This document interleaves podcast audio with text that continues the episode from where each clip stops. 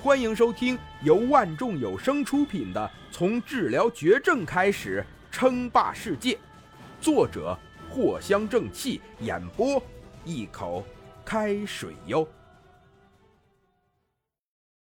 第一百一十八集。没多久，林峰就回到了地下基地，放置好了区域轻型甲。天王，汇报一下下午天王手机系统。发布的情况。林峰一边说着，一边走进了浴室，准备给自己来一个美美的泡澡。虽然说区域轻型装置的技术无比成熟，减震系统无比强大，但是对于林峰来说，还是有些难以承受。这么一趟过来，哪怕是装甲内部自带恒温系统，林峰还是全身上下都出了不少的汗水。再射击下去，说不定这装甲能承受得住，结果林峰自己就不行了，体质啊还是不行。躺在可以容纳四五个人的浴室中，林峰缓慢地吐出了一口气，一时间想了很多。这个浴室自然是林峰作为掌控者的福利了。等未来军业基地真的建立起来之后，那么林峰就是最高的管理者。按照系统灌输的理解，最高管理者还有一个很好听的名字，那就是决权者，意味着对某个事物决定性的掌控。这个权限甚至超过了总统这样级别的人物。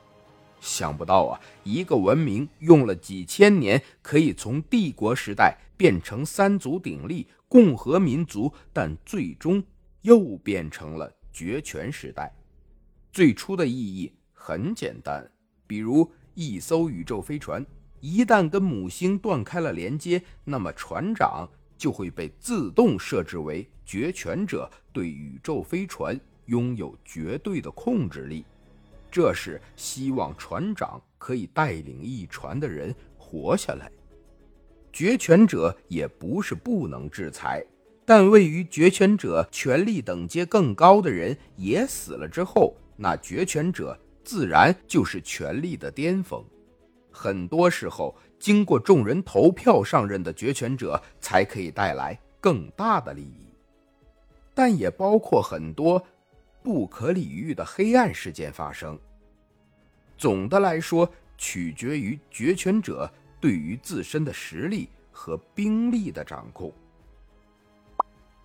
报告，发布会很成功。您的属下莫婉仪已经定好了所有的代理商，于一个小时前已经通过了天网审核，开启了天网手机系统的下载权限。林先生，对于果平的负责人试图结交莫婉仪，但被拒绝，天网会适当的给出一些帮助。天网还是那个老样子，宛若一个冷漠的杀手，没有感情。哎呀，看来莫婉仪做的还不错，接下来就可以收取一些软件费了。配合着新招聘的员工，用最快的速度研究出最适合当下的付费系统。